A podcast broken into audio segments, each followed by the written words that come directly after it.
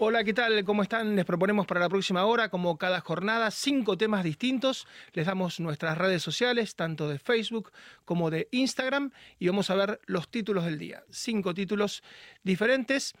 Vamos a empezar seguramente con lo que tiene que ver con las elecciones, porque se está dando un fenómeno particular en tres elecciones que han pasado y en cuatro que vienen, está ganando siempre la derecha. Fíjense el mapa de Estados Unidos, los rojos por supuesto son los estados que ganarían los republicanos en las elecciones de medio término, dentro de menos de dos meses, los azules son los demócratas, hay una clara preeminencia, la encuesta de CBS da que los republicanos ganarían tanto Cámara de Representantes como también ganarían el Senado, lograrían inclinar la balanza a favor. En Italia está ganando no solamente la derecha, la ultraderecha, la Liga se está imponiendo, las elecciones están muy cercanas y lo mismo pasa en Brasil, pero vamos a hablar pronto de lo que ha pasado en Suecia, de lo que ha pasado en Chile, de lo que va a pasar en Alemania, de lo que va a pasar también en, en Israel. Es decir, estamos hablando por lo menos de siete, ocho países donde el común denominador es que gana la derecha, las fuerzas de derecha y de centro derecha. Vamos a ir a Irán hoy las calles de Teherán, de la capital, están incendiadas por la muerte de esta mujer, una joven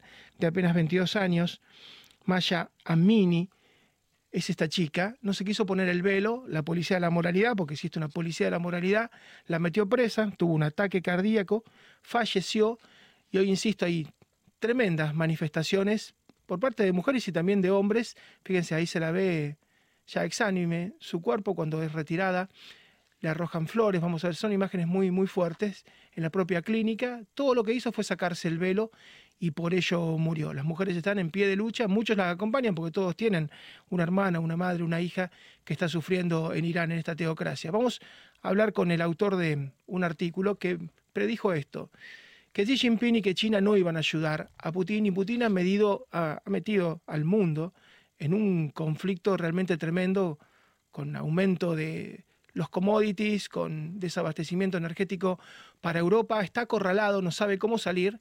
Lo fue a ver a Uzbekistán la semana pasada a Xi Jinping, quien se quejó porque esta aventura en Ucrania está saliendo mal y todos están tratando de, desde Andrés Manuel López Obrador hasta el Papa, de darle una salida.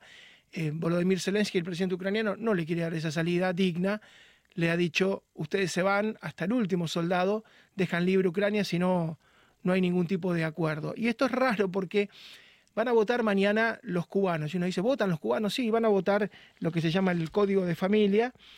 Pero por primera vez, Transparencia Electoral a nivel internacional y distintas organizaciones están proponiendo que como no se puede votar libremente dentro de la isla, los dos millones, dos millones y medio, tres millones de cubanos en el exterior puedan votar, aunque no sea vinculante, aunque sea simbólico, con lo cual mañana quienes estén fuera de Cuba y sean ciudadanos cubanos van a poder votar en esta especie de, simulacro para decir, bueno, ¿qué pasaría si se votara en la isla? ¿Qué votaría la gente? Esta es la primera vez que va a ocurrir. Insisto, es mañana, de 7 a 18. Se van a conocer los resultados con el correr de los días porque algunos votos van a ser seguramente vía correo.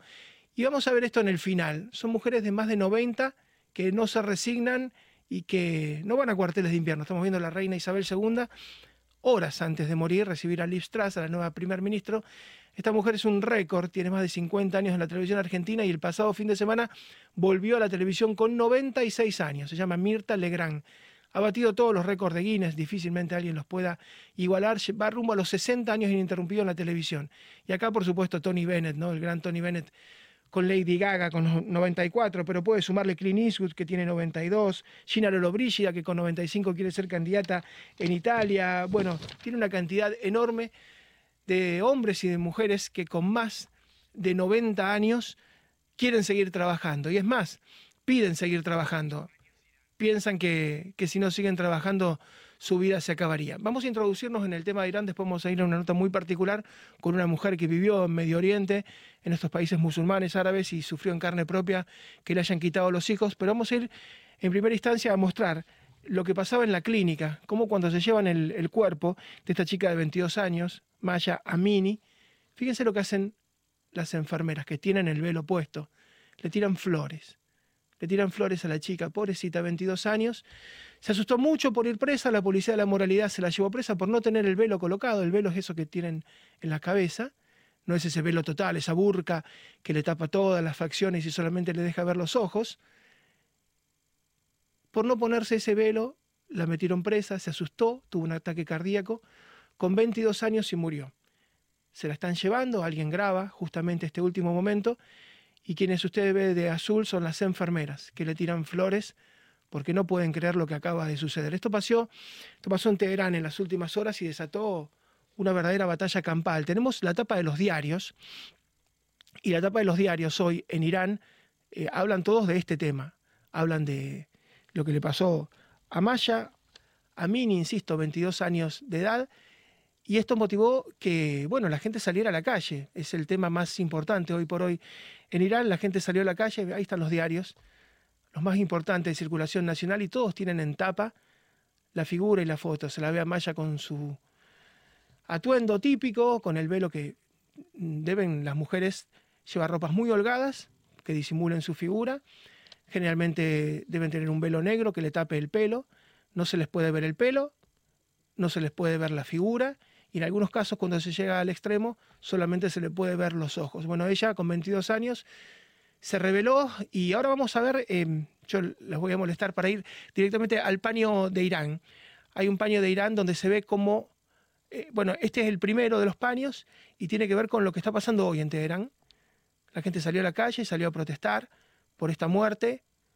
Va, usted va a ver a muchos varones, porque claro, los varones tienen en su casa hermanas, tienen hijas, tienen madres que sufren. No todo el mundo está de acuerdo con la teocracia en Irán. Si bien en las elecciones siempre sacan el 95%, 98%, 99% de los votos, son elecciones muy amañadas. Usted se imagina que no hay una gran libertad en Irán y, los votos tienen trazabilidad, entonces saben quién vota a cada cosa. Bueno, no hay libertad, es una verdadera dictadura, es una teocracia, pero han salido a la calle. Yo les voy a pedir em, el otro paño para el final, de ver cómo cuando las mujeres van por la calle, cómo de alguna manera son abordadas.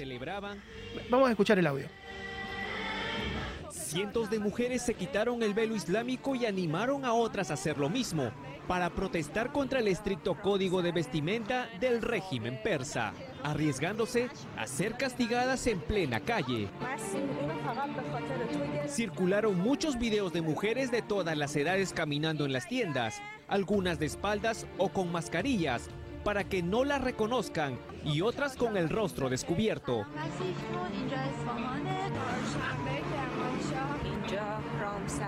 Y en algunos casos fueron arrestadas, golpeadas y arrastradas.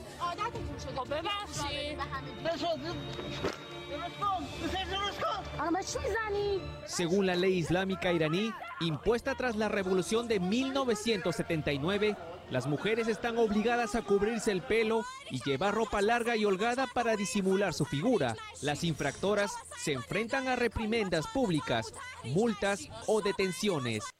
Detenciones, esto le pasó a Maya Amini, con 22 años, fue golpeada, encarcelada, tuvo un ataque cardíaco, se imagina una chica estudiante, no estaba por supuesto acostumbrada, solamente quiso hacer lo que veía, tratar de salir sin el velo a la calle. Y su muerte ha desatado este verdadero desastre. Vamos a estar con Gabriela Arias Uriburu, una mujer que le quitaron sus tres hijos, se los llevaron a Jordania y va a contar eh, lo que es, ¿no? de alguna manera, la odisea para una mujer de vivir en estos países de Medio Oriente, árabes, musulmanes.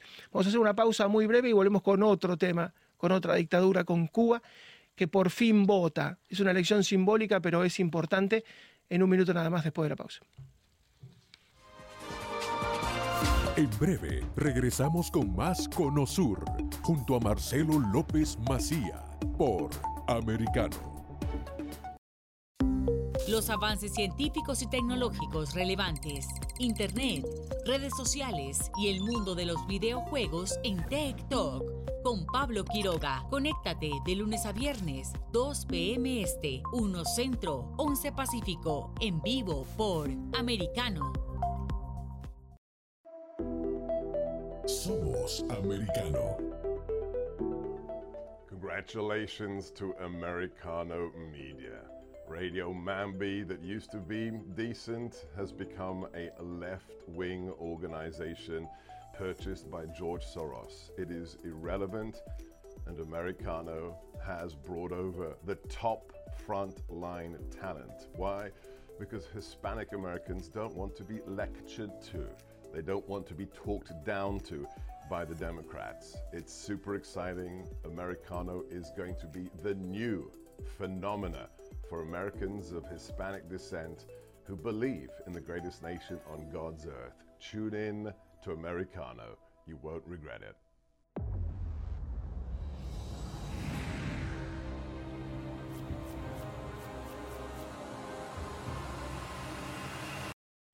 Soy americano. Soy hispana. Estoy informado. A través de una conversación directa. Sobre los temas que son importantes para mí. Por las personas que entienden mis valores. De dónde vengo. Y hacia dónde voy. Es por eso que... Somos americano.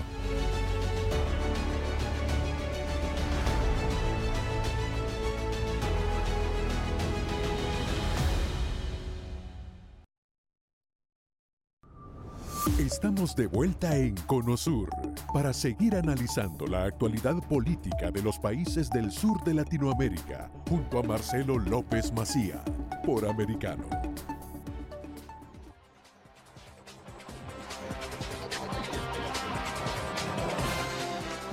Y mañana se vota en Cuba, se vota en la isla.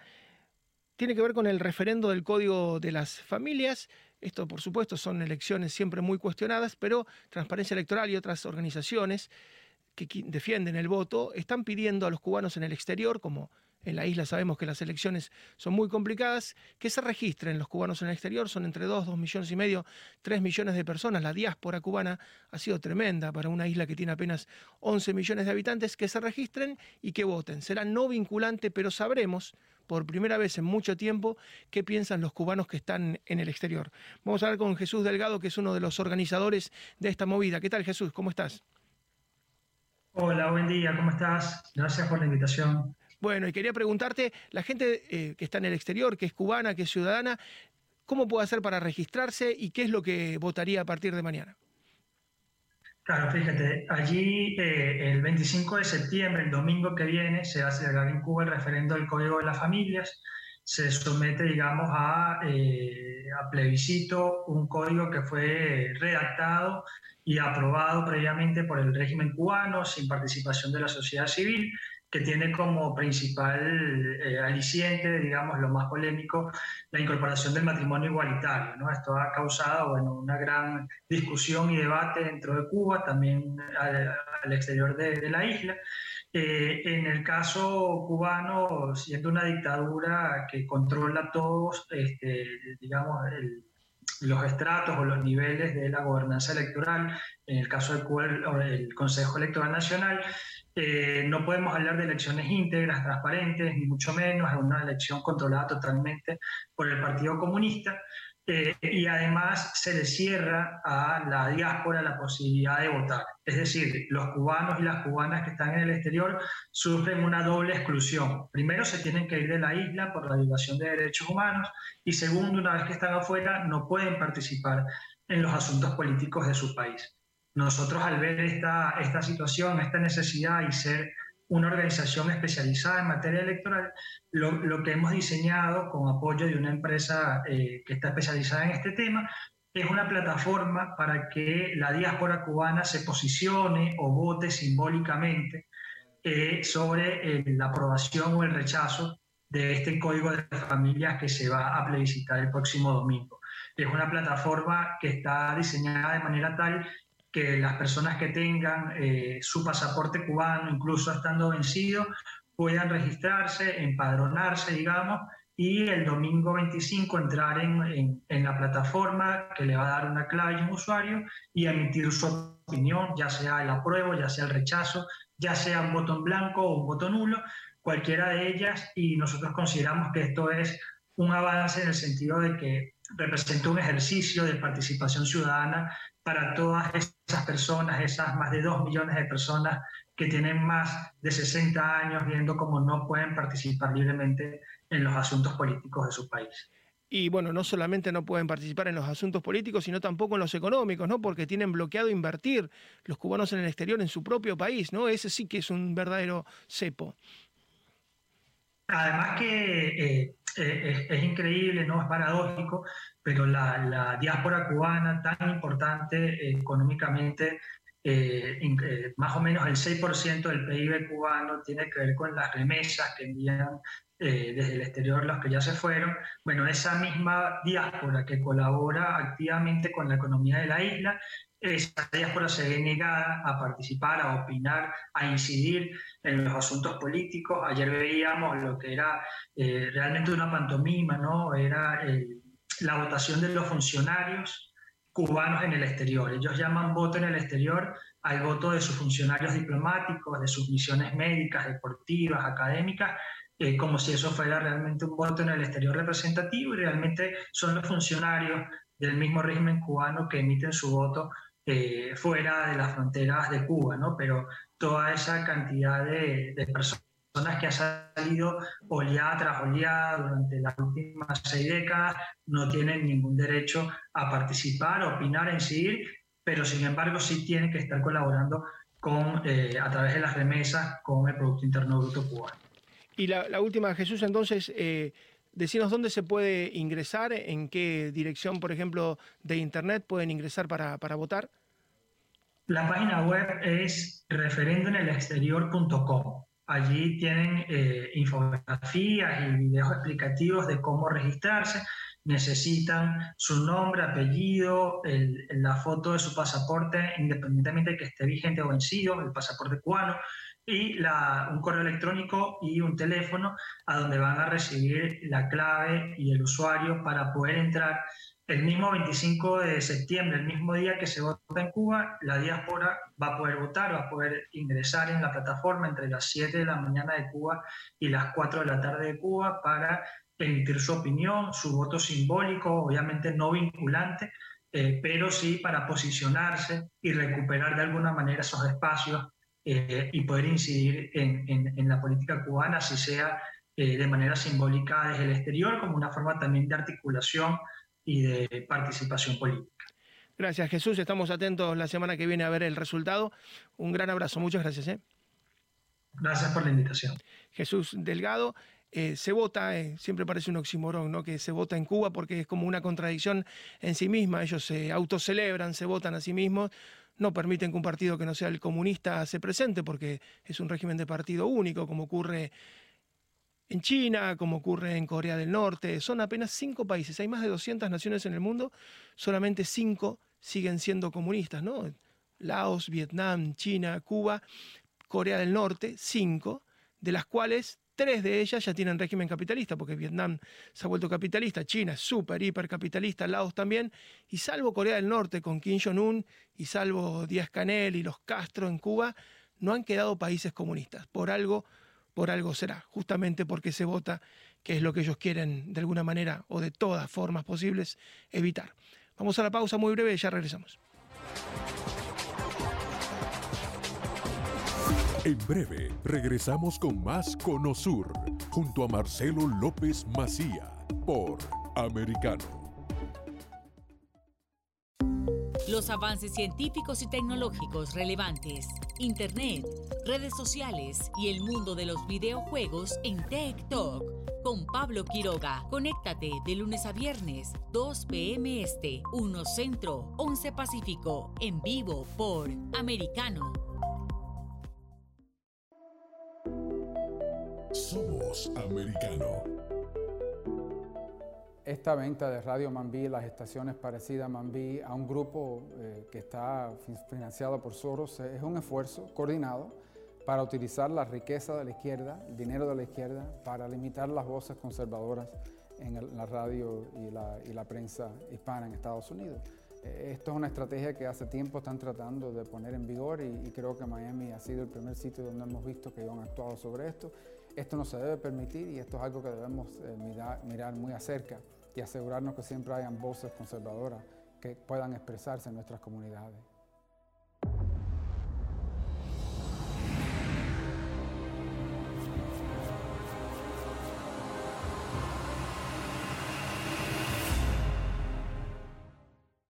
Diego López y Dianelis Guerra comentan y analizan el acontecer deportivo, torneos, campeonatos y la actuación de tus atletas favoritos en Deportes Americano. Cada sábado, 8 pm este, 7 centro, 5 pacífico, por Americano. Estamos de vuelta en Conosur para seguir analizando la actualidad política de los países del sur de Latinoamérica junto a Marcelo López Macía por Americano.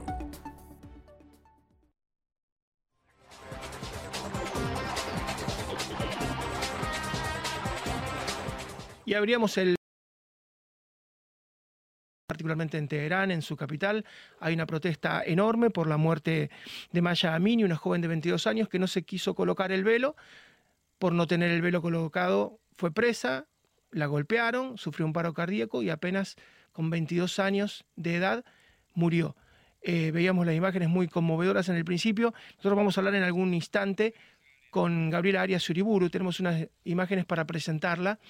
Eh, este es el primer libro de Gabriela ayuda, quiero a mis hijos, porque ella estaba casada con un ciudadano jordano en Guatemala, ella tenía la tenencia de los hijos después de que se separa de este ciudadano, usted ve la foto blureada de sus hijos, por supuesto, porque por entonces eran menores. Gabriela escribió siete libros, este es enemigo íntimo. Su padre, el padre de los hijos, ¿no? su ex marido, se llevó ilegalmente a los chicos de Guatemala, se los llevó a Jordania. Ella tuvo que viajar a Jordania y no, no lograba traerlos, porque, bueno, Salvaje Domesticada, otro de los libros de, Gabriela, tiene siete, insisto, en total. Y bueno, tuvo que, una odisea realmente ir hasta allá, pleitear en tribunales que generalmente benefician al hombre, no suelen tratar bien a la mujer.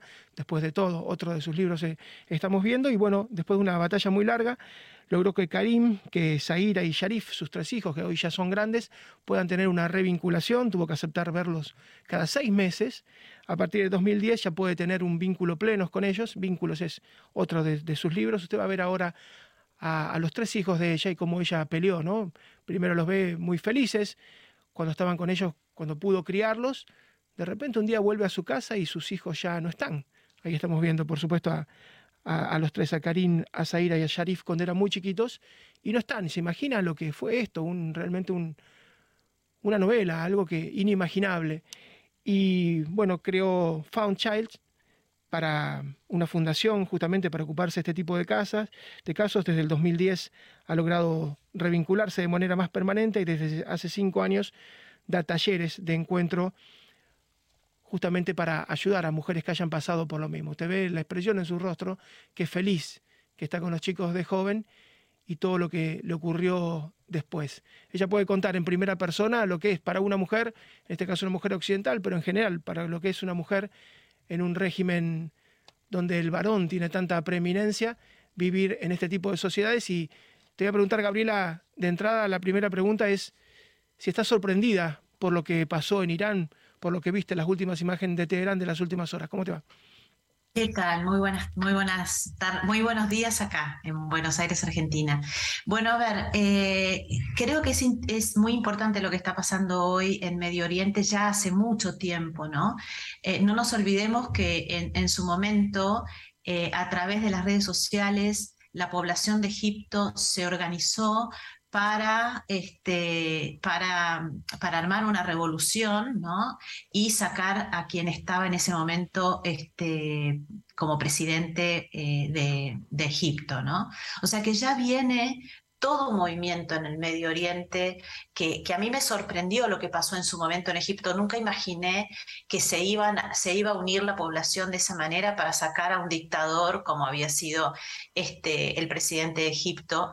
Una, cosa, una cosa solamente, eh, para quien no sepa, un, por los impuestos, un vendedor ambulante se inmola, se quema y eso termina en la primavera árabe, lo sacan a Mubarak. O sea, de un hecho puntual se derivó en la caída de un gobierno, ¿no? Total. Sí, pero no nos olvidemos que, digamos, una población que estaba sometida hacía mucho, mucho tiempo, ¿no? O sea, estamos hablando hasta, tal vez, tal vez hasta milenios, ¿no? De sometimiento, logra organizarse a través de las redes sociales y ocurre algo que nunca se imaginó en el mundo árabe que se iba a organizar la población de esa manera para sacar a Mubarak, ¿no? Eh, por eso cuando, cuando vi este, lo que estaba pasando en Irán, dije, eh, acá viene otro movimiento maravilloso ya desde las mujeres, eh, donde están diciendo, hay algo, que, hay algo que despierta, ¿no? que despierta, que tiene que ver con el sometimiento, con la vida, ¿no? Esto de abrazar la vida y de, y de luchar por la vida, ¿no? Este, y, esto va más allá de, eh, de, las, de, las, de, los conceptos o de lo que atrapa a una persona para no moverse en libertad, ¿no? Eh, entonces, eh, qué interesante cuando ocurren hechos tan, tan terribles, pero que movilizan a la, a la, sociedad y que hacen que, bueno, que se transforme algo en el, en el, eh, para, las, para la sociedad. ¿no? Em, e, en tu caso, Gabriela, eh, ¿cómo, ¿cómo vivías? Porque a vos te quitan los hijos y cuando vas a los tribunales de allá, eh, por ser extranjera o por ser mujer, ¿por qué de alguna manera te castigan? Por ser extranjera, si yo hubiera sido una mujer musulmana, con, familia musulmana, eh, en Jordania, a mí no, hubiera, no, no, no hay posibilidad de que me hubieran quitado a los hijos. ¿no? Esto ocurre cuando hay una madre occidental o hay un padre occidental y no hay manera de, digamos, de luchar, porque, digamos, el Islam todavía no contempla esto de los matrimonios multiculturales. Eh, entonces, bueno, eh, uno, uno va a entrar al Medio Oriente y, no va a ver que hay hijos que están sin su madre. Eh, esto es una realidad. Entonces, al tribunal musulmán se le presentó una, un desafío que ya venía, o sea, el caso de mis hijos no fue el, primero, ya venían un montón de casos, pero la mujer, digamos, la mujer occidental o el padre occidental no tenía acceso a los hijos. Así que mi, todo mi trabajo desde el año 97 fue entrar al mundo musulmán, pedirles que empezáramos a crear un acuerdo bilateral, a crear este, un puente entre Oriente y Occidente para que los niños no estén en el medio de una situación religiosa, este, cultural, este, social, y que los niños pudieran estar en contacto con sus dos padres. Eso fue por lo primero que yo luché que en realidad me convertí como en la primera madre occidental que le da permiso para entrar al mundo musulmán, estar con los hijos en el tiempo que dispusiera, este, digamos, el padre. Y así fui tejiendo un año y otro y otro y otro. Bueno, esto es lo que cuento un poco en toda mi epopeya, que fue entrar a Jordania, hablar, o sea, también fui, fui a pedirle al Vaticano toda la colaboración porque bueno, es, es, muy complejo, es algo que para mí el mundo todavía no tiene resuelto, que es la multiculturalidad, el respeto a las culturas, eh, el respeto a la, origen de la otra persona, eh, eh, tomar a la otra persona con su cultura, con su religión. Bueno, esto esto sigue siendo una guerra de alguna manera en, en, el mundo. Gabriela, y bueno, en tu caso particular no te obligaban a usar velo, pero ¿qué pasaba con las mujeres ahí en el mundo musulmán, en el mundo árabe? Bueno, a ver, te voy a decir algo que eh, Occidente no lo considera así, porque bueno, eh, yo les hablo de haber entrado 25 años al mundo musulmán. Lo que tiene de fuerte la cultura es la mujer. Uno cree que la mujer está sometida, en realidad la mujer eh, es, eh, es, la, es un matriarcado escondido, es la que maneja todos los hilos de la familia, maneja la economía de la familia, porque, digamos, ella desde su casa hace todo. Por eso una vez me dijo este, un, ser, digamos, religioso, muy religioso de la religión católica, este, me decía, ¿no? El, nuncio de, digamos, el representante del Papa en Guatemala, me, dijo una vez, los que, las que van a transformar la cultura musulmana va a ser la mujer. Porque la, mujer al tener tanto poder en el interior, en la casa, ¿no? en el manejo de la casa, bueno, es la que da la educación, es la que, digamos, alimenta a la familia, es la que reúne a la familia. Eh, y esto lo vemos, digamos, en todas las telenovelas que fueron mostrando este, la cultura árabe. Eh, digamos, ¿Cuál es la posición de poder que tiene la mujer dentro de la cultura? Bueno, ahora me parece que ese poder se está trasladando ¿no? en, en el exterior, que es lo que falta, ¿no? No solamente ser una mujer que es eh, autoridad en su casa, sino que también es autoridad en el exterior, en el afuera. Por eso, por ejemplo, en Arabia Saudita cambió, ahora hace muy poco las mujeres pueden manejar, antes no podían manejar, o sea que está habiendo toda una transformación este, en, el, Islam, ¿no? Eh, eh, pero esto, esto lo tiene que provocar la misma mujer. No, no, yo no soy quien para decirle a una mujer musulmana cómo tiene que hacer y qué tiene que hacer en su vida, porque, digamos, yo no conozco su historia, su origen, su religión, eh, la forma en que fue, este, digamos, eh, fue creada esa cultura. Entonces, lo que, digamos, lo, lo, único que puedo hacer es escucharla y desde mi propia historia, como lo he hecho, inspirar, digamos, a su proceso de de, digamos, de liberación, de, de, principalmente de libertad. Esto también lo he hecho en su manera con las mujeres en Afganistán, ¿no? Eh, y, Gabriela, y te, pregunto por, por tus hijos, que bueno, te costó por supuesto restablecer toda esa relación y dedicaste tu vida y subalternizaste un montón de, cuestiones hasta de carrera para dedicarte a esto, pero en el caso de Karim, de Sharif y particularmente de Zaira, tu hija, eh, ¿Qué piensa de todo esto? Porque ella ha crecido allá y te tiene a vos también como madre, pero ¿qué, piensa ella?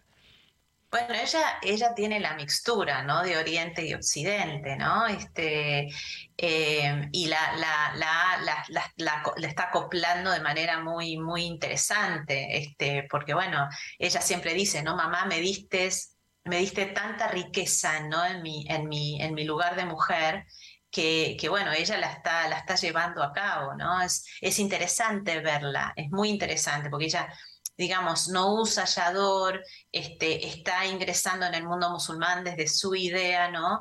No deja de ser musulmana, sino, eh, pero bueno, esto de llevar su voz, de llevar adelante su voz, eh, bueno, ahí van, mis hijos ahí van, ¿no? Reuniendo Oriente y Occidente, que no es fácil, porque estamos hablando de una cultura, eh, digamos, desde donde yo vengo, que es la cultura latina, es una cultura muy nueva, o sea, América, América fue descubierta, digamos, ayer.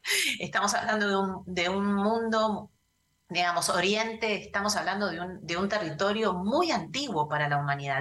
Digamos, Irak fue donde fue, este, eh, fue la cuna de la humanidad en su momento, ¿no? Entonces, eh, estamos hablando de culturas muy, muy arraigadas, muy profundas, eh, y yo lo digo con todo el respeto a lo que me merecen las culturas y de dónde proviene cada persona, porque bueno, esto me tocó hacer, como por eso me he convertido en embajadora de la paz entre Oriente y Occidente, para poder, digamos, en una en una tragedia enorme que hemos vivido nosotros como familia y donde estuvo interpuesta la cultura, eh, donde me tocó hablar con musulmanes, yo soy de religión católica, eh, digamos, pedir la intervención del Vaticano, eh, para ver cómo, de qué manera podemos convivir todos en un mundo donde no tengamos que dañar, ¿no? dañarnos, sino digamos, respetar las culturas. Y yo me parece que hay algo muy importante que quiero decirles y es que le pertenece a cada persona de su origen o de su cultura hacer el movimiento que le corresponda para la evolución de esa cultura. No, no podemos seguir invadiendo culturas para enseñarle al otro lo que soy yo. Esto, esto es lo que ha hecho profundamente este, el, eh, Occidente frente a Oriente. ¿no? Entonces, de esa, de esa manera estoy perpetrando una cultura que después me va a perpetrar a mí. Entonces estamos en este, en este problema todo el tiempo. Entonces, eh, cuando eh, pasó todo lo que pasó ahora en Afganistán hace muy poquito, que también fue durísimo, fue, eh, digamos, difícil para, para, para los afganos, especialmente para la mujer que había logrado alcanzar tanto lugar en Afganistán. entonces, digamos, yo siempre digo, es la mujer de esa cultura, es la mujer de esa historia que va a saber cómo eh, trabajar para la evolución de esa cultura. Yo simplemente lo que puedo hacer es acompañarla, eh, proveerle de lo que necesita, pero siempre va a ser ese hombre o esa mujer o esa familia la que tiene que trabajar para la evolución de su cultura.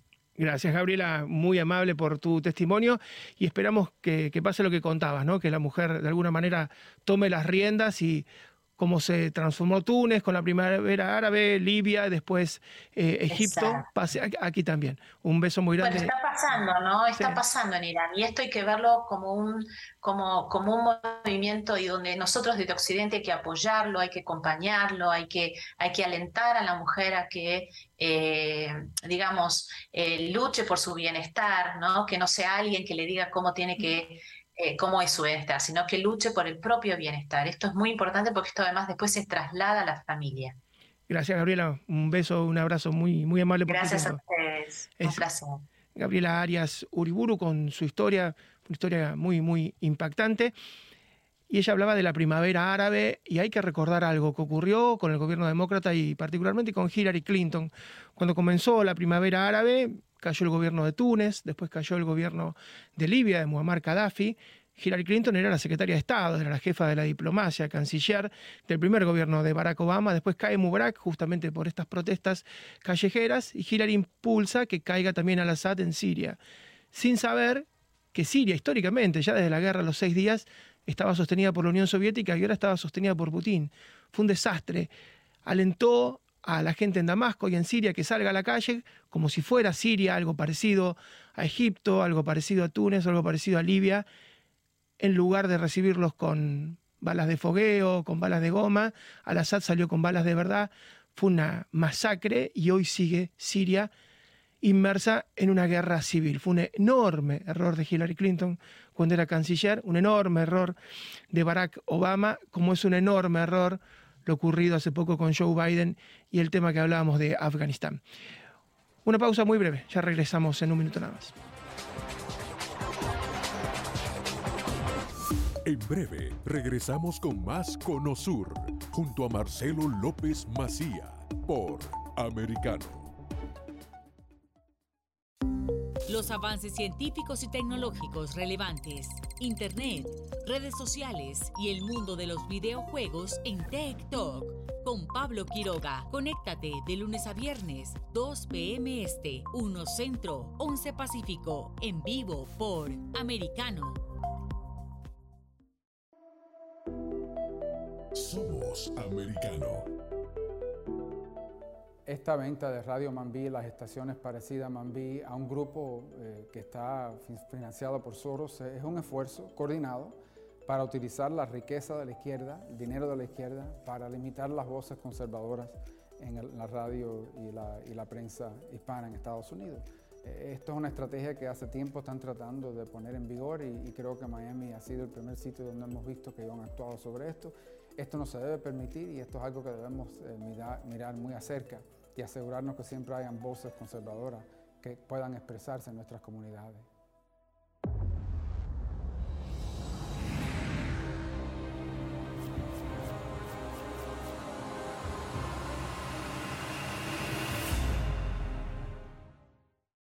Soy americano.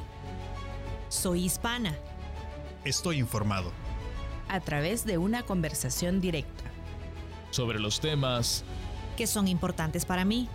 Por las personas que entienden mis valores. De dónde vengo. Y hacia dónde voy. Es por eso que... Somos americano.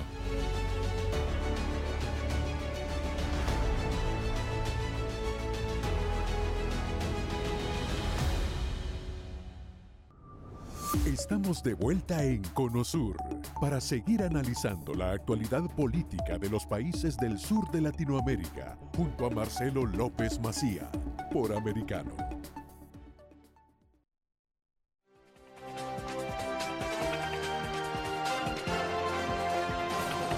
Y vamos a hablar de los nonagenarios, esas personas que tienen más de 90 años y no quieren dejar de trabajar y lo hacen bien. Muchos dicen, bueno, ese es el secreto siguen activos y por eso están sanos y por eso viven hasta los 100 años, porque nunca se retiran, están obligados permanentemente a reinventarse a pesar de su avanzadísima edad. María Rita Figueira nos ha preparado un informe especial. Hola María.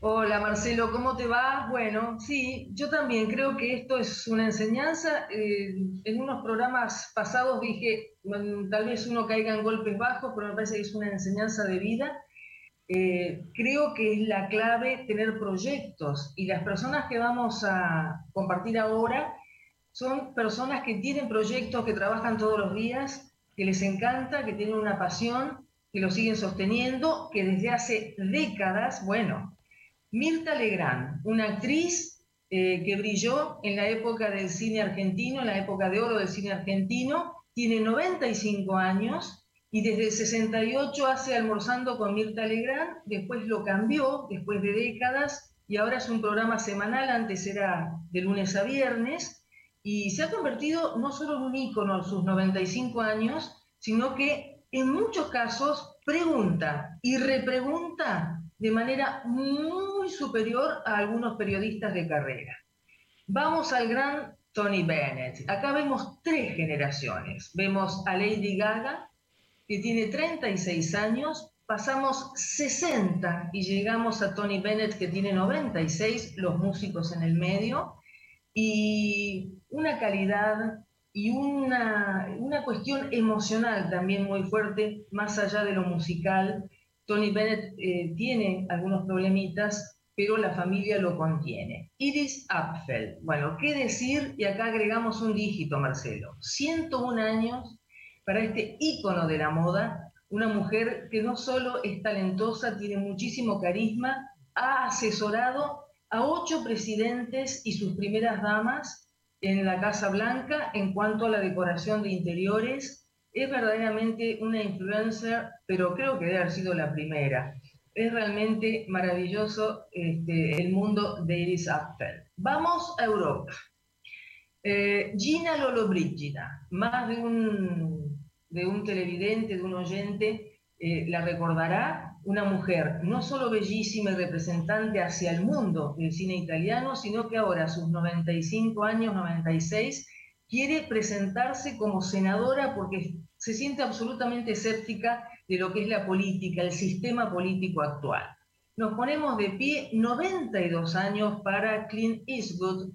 Em, cuando cumplió 80, pasaron 12 hizo más o menos ocho películas, vemos imágenes de la última que protagonizó y dirigió, realmente un hombre conmovedor cómo maneja su, pasión, su vocación, realmente Clint Eastwood es un verdadero ícono. Carmen de, los, de es la modelo más longeva del mundo, tiene 91 años, no solo tapa de las revistas más conocidas, sino que tiene una elegancia, un glamour, más allá de su genética privilegiada, porque es una mujer muy bella y con una cadencia especial, una elegancia natural, tiene una actitud y se ríe de sus años, claro que sí, y lo sigue haciendo y realmente es un ejemplo, porque más allá de que sea una privilegiada en cuanto a su figura, eh, lo, sabe, lo sabe trabajar. Bueno, nos vamos a Elena Poniatowska, eh, es, eh, nació en París y pertenece a la realeza de, Polonia, pero es más mexicana que la Virgen de Guadalupe. Eh, ganó el premio Cervantes, que es como un premio Nobel de la literatura hispanoamericana, y verdaderamente es, es, un prodigio, no sé, no, no, no, tengo palabras para describir todo lo que significa para las letras Elena Poniatowska. Vamos a Angela Lansbury, británica que vivió toda su vida en Estados Unidos, condecorada por la reina Isabel II. Son contemporáneas porque Angela tiene 96 años. Y esta es una imagen de el regreso de Mary Poppins, donde hace un, un papel cortito, pero por supuesto, la señora de los globos con todo el carisma que tiene esta actriz, que uno la imagina siempre como detective. Y si hablamos del regreso de Mary Poppins, Dick Van Dyke, con sus 96 años, cumple 97 en octubre, noviembre. Y, sigue bailando. Eh, fíjense el carisma y por supuesto recordando que él tuvo un éxito impresionante en la originaria de los comienzos de la década de 60. Ahí, bailaba con un dibujito animado en la original, ese baile. Sí, exactamente. Y exactamente. Y bueno, vamos a Jim Hackman.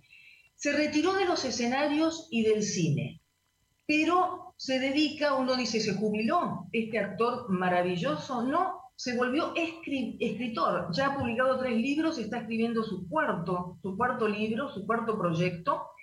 Un actor realmente ganador dos veces del Oscar, maravilloso en cuanto a la calidad y la cantidad de películas que realizó. Un buen día dijo, bueno, yo hasta acá llegué, tiene 92 eh, años y es realmente un hombre que todos indican que en los comienzos de su carrera este, no le vaticinaban futuro como actor y sin embargo es uno de los preferidos de cualquier director, cualquier compañero de elenco y demás. 10 casos, hay más, pero nosotros tomamos estos 10 que tienen de 90 hacia arriba. Llegamos a 101 en el caso de Eddie y yo creo que, es, es, un ejemplo. Vos en el comienzo dijiste, la clave será que, que, hay que trabajar y bueno, trabajar la pasión y sobre todo tener proyectos, pero eso va hasta a lo mejor una persona de 23 años. Sin proyectos es muy difícil sentirse bien y por supuesto que tu entorno también eh, te vea como una persona agradable y una persona feliz, por lo menos para llamarlo de alguna manera. Y en los títulos mostrábamos a la reina Isabel que con 96 y a horas de morir, ya prácticamente sin fuerzas, bueno, se paró, se incorporó con su bastón y recibió a Liz Truss, que es la nueva primera ministra de Inglaterra, nada más y nada menos en lugar de Boris Johnson, es decir, cumplió con su función prácticamente hasta el último aliento de su vida, se fue a Escocia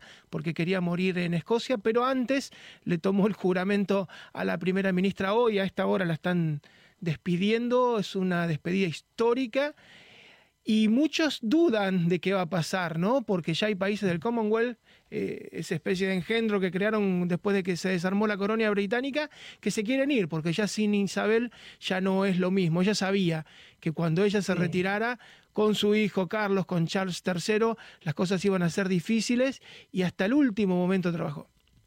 Sí, sí, creo que todos quedamos con la imagen de, de la reina Isabel II tomándole juramento a, la primera ministra. Creo que eso nos ha impactado, sí, sí.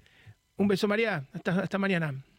Chau, chau, hasta mañana. Hacemos la última pausa y volvemos con el tema de las elecciones. ¿Qué está pasando en el mundo? Está ganando la derecha en Latinoamérica, en Medio Oriente, en Europa y los pronósticos van todos en ese mismo sentido. En un minuto nada más.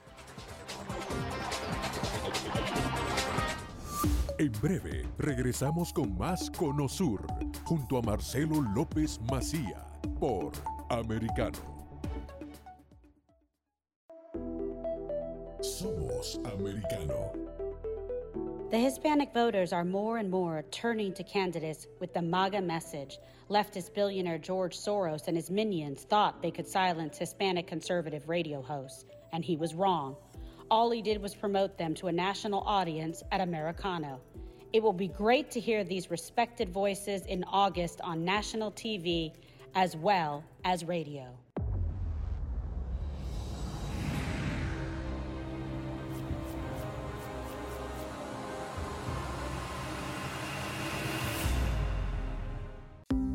Los avances científicos y tecnológicos relevantes, Internet, redes sociales y el mundo de los videojuegos en Tech Talk con Pablo Quiroga. Conéctate de lunes a viernes, 2 p.m. Este, 1 Centro, 11 Pacífico, en vivo por Americano.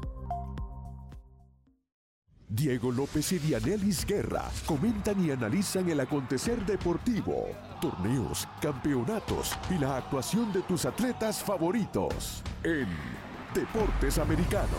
Cada sábado, 8 pm este, 7 centro, 5 pacífico, por Americano. Estamos de vuelta en Conosur para seguir analizando la actualidad política de los países del sur de Latinoamérica junto a Marcelo López Macía por Americano.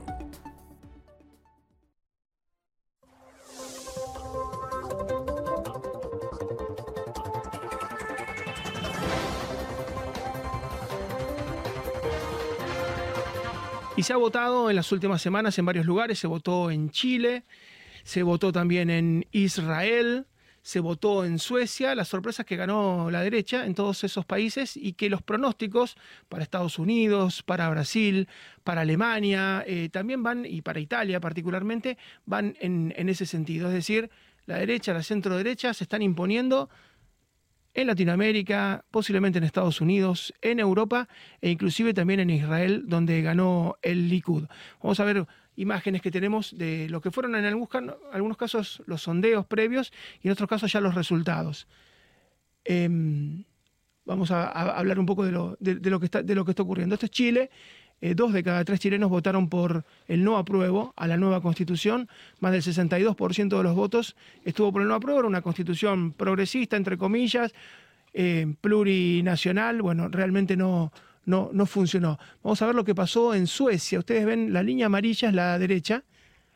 Eh, vamos a, hablar en un minuto con, alguien sobre esto, pero usted está viendo Suecia, lo que pasó justamente, eh, la derecha venía muy mal y acaba de ganar Magdalena Anderson, que era la primera ministra, tuvo que renunciar a su cargo. Vamos a ver lo que está pasando en Brasil, venía muy detrás Bolsonaro de Lula da Silva y los números económicos le están sonriendo, hay deflación por dos meses consecutivos, julio-agosto, está mejorando la imagen y una elección que parecía perdida, mm, algunos, mm, algunos encuestadores, eh, algunos encargados de muestreos, de sondeos, los dan iguales. Esto es Italia. Usted lo que ven verde a la derecha es la Liga. La Liga es de ultraderecha y está ganando por 30 y pico por ciento de los votos. Hay un enorme descontento. Cayó el gobierno italiano, que es un sistema parlamentario, hace poco y insisto, se vota el 25 este fin de semana, el próximo domingo, y las encuestas van en ese sentido. Lo mismo pasa en Israel, fíjense, en el Likud, es una fuerza de centro derecha de Netanyahu, acaba de imponerse también en las parlamentarias,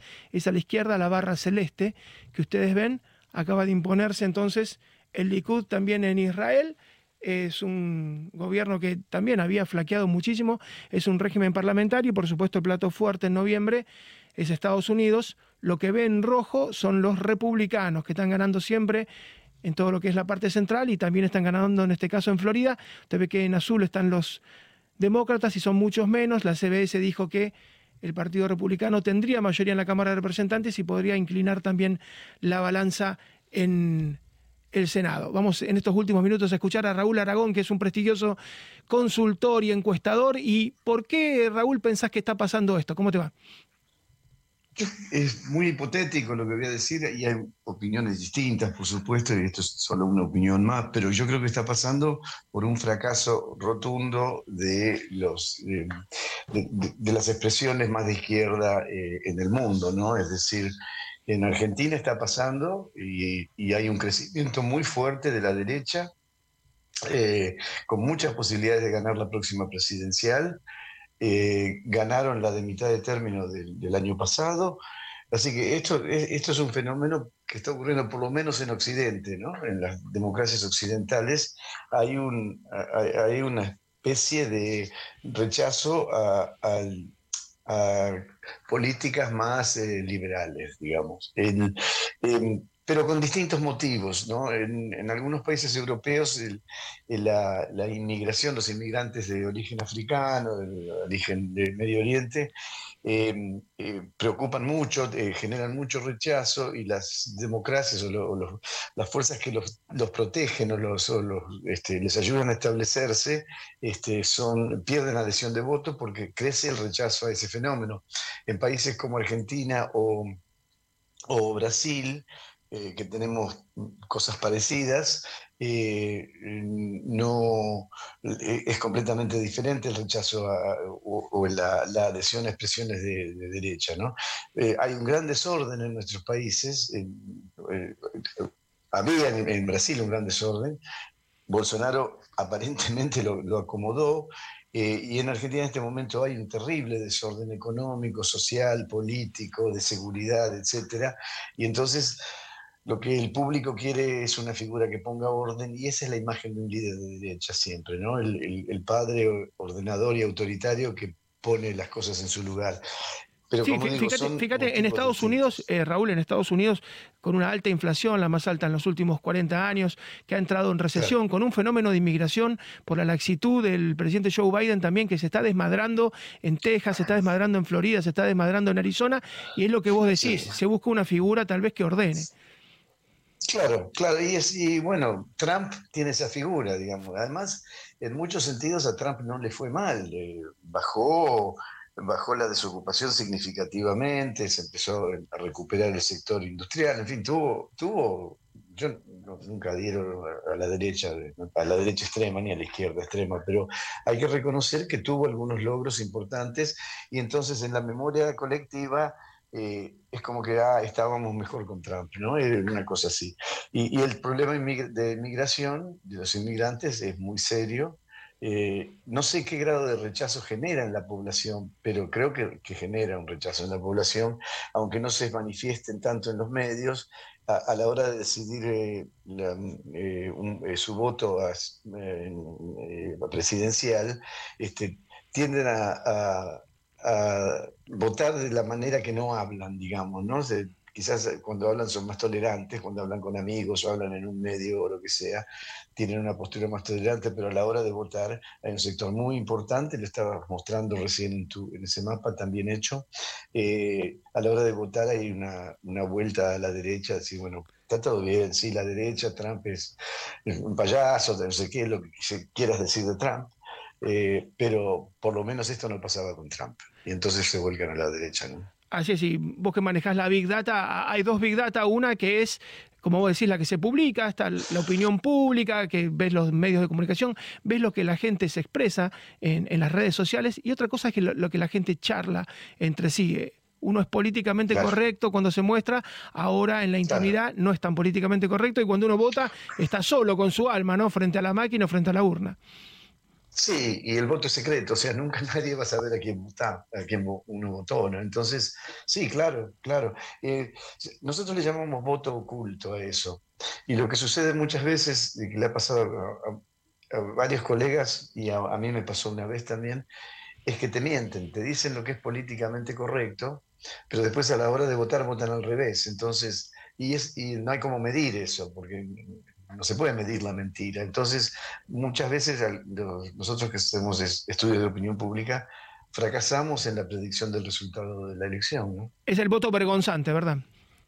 Es el voto vergonzante, sí. Acá en el 95 pasó, eh, se llamaba, le llamábamos voto, voto dólar, ¿no? El 1 a 1, porque el presidente Carlos Menem en el 93 no es que dolarizó la economía, pero empató, eh, un peso era un dólar.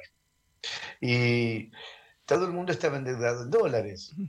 Entonces, del otro lado, decían, no, vamos a salir del uno a uno. Y ganó en la primera vuelta por avalancha.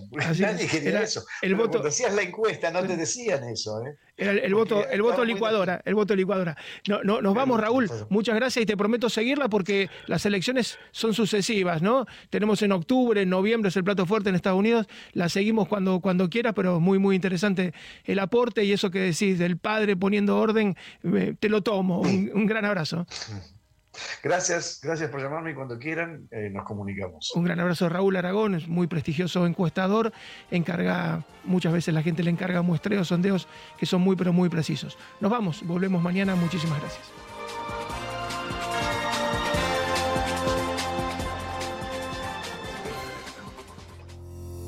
Hasta aquí. Eh. This podcast is a part of the C Suite Radio Network. For more top business podcasts, visit c-suiteradio.com.